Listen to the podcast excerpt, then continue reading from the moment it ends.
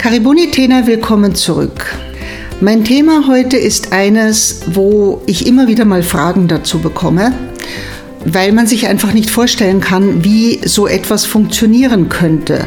Und zwar die Frage, wie leben denn eigentlich die Familien in Kenia ohne Sozialsystem. Wenn es praktisch nichts gibt, wovon man schnell mal eine Zeit überbrücken kann. Es gibt kein Arbeitslosengeld.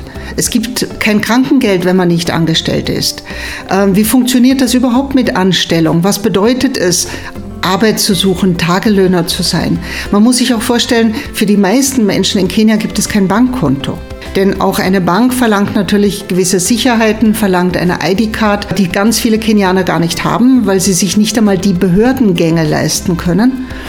Und es gibt keinen Überziehungsrahmen. Also in Kenia auch Menschen, die gut verdienen. Also ich habe ja auch in Kenia ein Privatkonto, aber ich dürfte mein Konto auch nicht überziehen. Es muss im Gegenteil immer sogar ein kleiner Restwert oben bleiben für Eventualitäten. Das heißt, wie überleben Menschen, die das alles nicht haben? Wie überleben alte Menschen, die in Pension sind, aber keine Pension bekommen? Ähm, dieses Thema möchte ich heute gern mal anschneiden, weil Ganz oft, wenn ich die Geschichten von Familien erzähle, dann erzähle ich auch, die Eltern haben keine Arbeit oder sie haben Gelegenheitsarbeit. Also das, was bei uns ja auch früher Tagelöhner heißt. Tagelöhner bedeutet nichts anderes, als dass man jeden Tag wieder aufsteht, ähm, sich eine Arbeit sucht, am Ende des Tages dafür ein kleines Geld bekommt, ein paar Münzen. Ähm, man ist aber nicht sicher, ob man am nächsten Tag wieder Arbeit findet.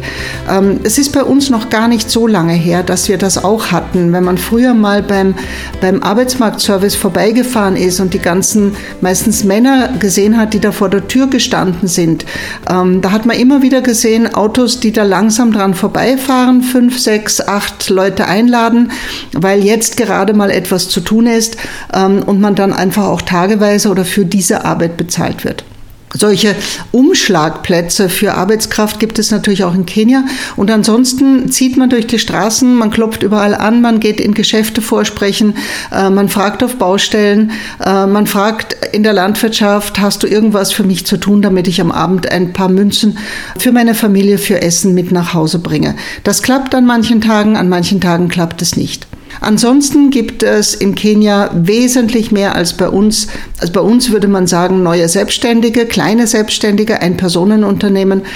Das heißt, eine Mama, die vielleicht am Großmarkt ein Kilo Tomaten kauft und dann in einer Art Bauchladen oder an der Straße sitzend auf einem fleckigen Kanga ähm, diese Tomaten mit einem kleinen Aufschlag verkauft, ist praktisch selbstständige Unternehmerin. Ähm, mit wesentlich weniger bürokratischem Aufwand. Die meisten zahlen überhaupt nichts in den sozialen Topf, zahlen keine Steuern, ähm, haben leider auch meistens nicht ausreichend Kenntnisse von irgendeiner Art von Wirtschaft. Ich meine, auch bei uns haben ja viele keine Ahnung davon, dass Umsatz und Gewinn nicht das gleiche sind, aber in Kenia passiert es dann ganz oft, äh, wenn dann am Abend nicht alle verkauft sind, werden halt die, die, die, Tomaten oder die Bananen oder die Mangos gegessen und am nächsten Tag hat man nichts und fängt wieder bei Null an. Also das ist eine recht dramatische Situation. Es gibt natürlich auch Arbeitsverhältnisse wie bei uns. Ich hatte das in einer früheren Folge schon mal erklärt, was da so der Unterschied ist. Es gibt Selbstverständlich Berufe, wo man ganz normal auch angestellt ist. Man ist angestellt von bis mit einer 40 oder 48 Stunden Woche ist in Kenia. Man arbeitet die ganze Woche, man bekommt sein Gehalt jeden Monat aufs Konto, man ist krankenversichert, unfallversichert, ähm, man ist pensionsversichert. Das heißt, wenn man dann äh, die Arbeit beendet, bekommt man auch eine kleine Rente. Man hat zum Beispiel auch äh, Mutterschutz da drinnen mitversichert. Das heißt, einige Wochen vorher und nach der Geburt ähm, kann eine Frau zu Hause bleiben. Es gibt sogar dienstfreie Tage äh, bei Beerdigungen oder auch sowas, wie wir äh, es nennen würden, Pflegegeld. Ähm, man hat bezahlten Urlaub fünf Wochen im Jahr. Also alle diese Sozialleistungen gibt es und genauso wie bei uns wird ein Teil dieser Leistungen vom Bruttogehalt des Arbeitnehmers weggenommen und ein Teil zahlen die Arbeitgeber. Gleich vorweg, bei uns in unserer Organisation ist jeder Einzelne auf diese Weise angestellt. Wir haben keinerlei Schwarzarbeit. Und wir haben auch keine, ähm, das erkläre ich gleich, sozusagen pro forma Anstellungen oder schlampige Anstellungen. Also jeder Arbeitnehmer bei uns, vom, vom Gärtner, Security am Tor, jede Köchin, jeder Lehrer bis hinauf ins Management ist voll, komplett angestellt mit allen Arbeitnehmerrechten, die da auch dranhängen. Und wir lassen uns auch in regelmäßigen Abständen natürlich vom Arbeitsgericht, ähm, Arbeitsmarktservice überprüfen, justieren auch immer mal wieder nach, wenn unsere Arbeitsverträge dann vielleicht doch den einen oder anderen Makel aufweisen. Also wir bemühen uns wirklich alles richtig zu machen. Man könnte sagen, das ist jetzt mal die Eins mit Sternchen. Ganz oft hört man dann auch, ja, ja, also äh, sind angestellt. Sind sie aber nicht. Äh, viele Menschen in Kenia empfinden eine Anstellung, wenn sie eben nicht Tagelöhner sind. Das heißt, eine Anstellung bedeutet, sie bekommen jeden Monat ein fixes Gehalt aufs Konto oder bar in die Hand, müssen also nicht mehr jeden Tag neu suchen, sind nur noch einem Arbeitnehmer verpflichtet, kommen am Montag in der Früh und gehen am, weiß ich nicht, Samstag zu Mittag. Das wird von beiden Seiten ganz oft als Anstellung empfunden. Ganz beliebt ist das bei den CBOs, den Community-Based Organizations, äh, wo also bis hin zu Lehrern und, und Köchinnen und, und Gärtnern und, und Sekretärinnen im Büro ähm, solch ein Arbeitsverhältnis haben. Das bietet auf der einen Seite natürlich wesentlich mehr Sicherheit, als wenn ich durch die Straßen ziehen muss und mir jeden Tag neu einen Job suchen muss. Aber ich bin immer noch nicht ausreichend versichert, ich bin nicht ausreichend krankenversichert, ich habe keinen bezahlten Urlaub, ich bin nicht pensionsversichert vor allem, weil das sparen sich viele gerne ein. Denn man muss sagen, ähm, wenig ist das für ein dritte Weltland nicht. Also wir zahlen ungefähr 25 Prozent dessen, was jemand netto bekommt, muss man draufschlagen und davon sind fast das meiste äh, der Arbeitgeberanteil. Und diese 25 Prozent wird natürlich gerne gespart. Und nicht nur von kleinen, auch von großen Firmen. Das heißt, man, man hat zwar das Gefühl, ja, ich habe einen sicheren Job, ich bin dort angestellt und ähm, alles gut, aber man hat zum Beispiel auch keine Kündigungsrechte dann. Unsere Mitarbeiter haben Kündigungsrechte oder sie haben Dienstverträge, die automatisch nach zwei oder drei Jahren auslaufen. Ähm, unsere Mitarbeiter bekommen Inflationsabgeltung. Zum Beispiel jetzt bekommen alle bei uns, und da sind inzwischen über 80, mit 2024 5 Prozent Inflationsabgeltung drauf auf ihr Gehalt. Ähm, das hat man natürlich bei diesen äh, vermeintlich sicheren Arbeitsverhältnissen nicht. Und dieses vermeintlich sichere sieht dann so aus, also wenn ein bisschen die Wirtschaft schlechter ist, sehr beliebt auch in Hotels, dann werden die einfach hinausgekickt und das heißt, ähm, wenn die Saison dann wieder anfängt, meldest dich wieder, vielleicht haben wir dann wieder Bedarf. Oder sehr beliebt auch in Schulen, dass dann einfach während der Ferien die Hälfte vom Personal auf der Straße steht, keine Gehälter bekommt und im Jänner, äh, wenn die Schule wieder beginnt, dann dürfen alle wieder anfangen und bekommen ihr Gehalt. Das wäre also sozusagen die zweite Stufe unter der Vollanstellung. Und dann die letzte ist eben tatsächlich die ähm, die Tagelöhner, die Gelegenheitsjobs. Und äh, man muss sagen, auch äh, eine, eine Schulausbildung hindert nicht unbedingt immer daran, so einen Tagelöhnerjob zu bekommen oder diese ähm, untere Stufe der Anstellung zu bekommen. Es kam leider Gottes in Kenia in den letzten 10, 15 Jahren zu einer absoluten Verwässerung der Matura. Das heißt, heute verlangen Firmen für jeden Pipifatz bereits Form 4, also den, den Abschluss der Highschool. Und viele wären wahrscheinlich besser beraten, sie lernen auf unterer Ebene irgendeinen Beruf in einem Jahr, wo sie mit ihren Händen eine Glühbirne einschrauben können, wo natürlich ähm, eine Weiterentwicklung aus der Armut auch nicht möglich ist.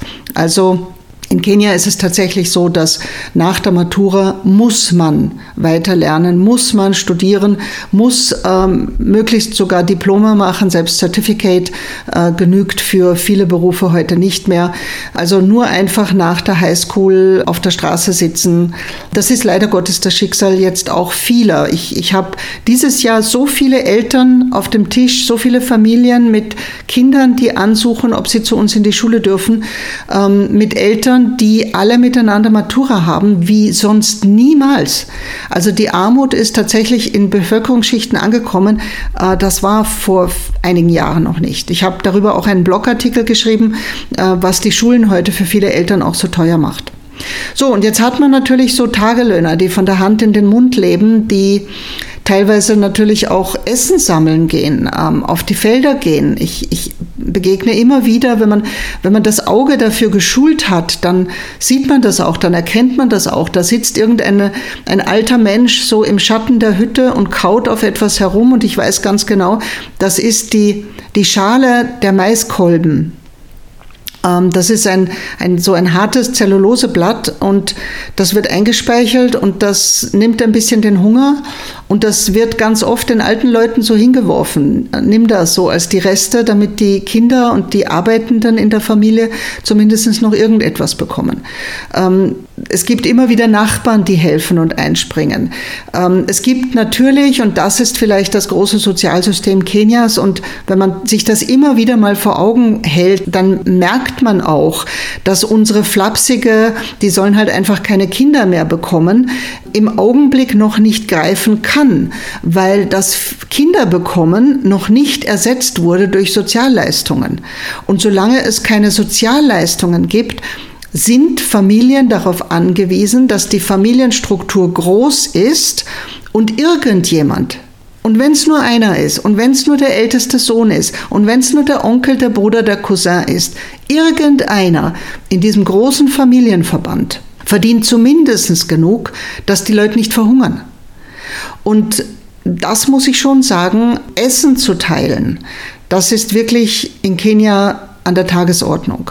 Das heißt, wenn jemand etwas zu essen hat und der Nachbar hat gar nichts, dann ist ihn im Haus schlafen zu lassen oder unterm Dach schlafen zu lassen oder zumindest im Ziegenstall schlafen zu lassen und ihm zumindest ein bisschen vom Maisbrei des Abends abzugeben, wenn man sich das irgendwie noch leisten kann.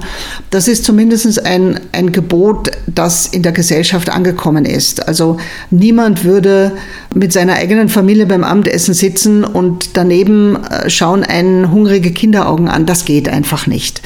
Aber es reicht natürlich dann nicht für alle. Und es führt natürlich dann auch dazu in Familienstrukturen, dass niemand aus dieser Armut wirklich herauskommt, dass sich niemand leisten kann, gute Schulbildung oder Universitäten oder mal ein Haus zu bauen, weil ein, ein ganzer Rattenschwanz an Familie, die eben nichts haben, ähm, auf der Matte steht und wartet, dass sie irgendwie noch mit unterstützt werden. Und das ist natürlich für beide Seiten eine Dramatik. Auf der einen Seite, ähm, was soll ich denn machen außer Kinder kriegen?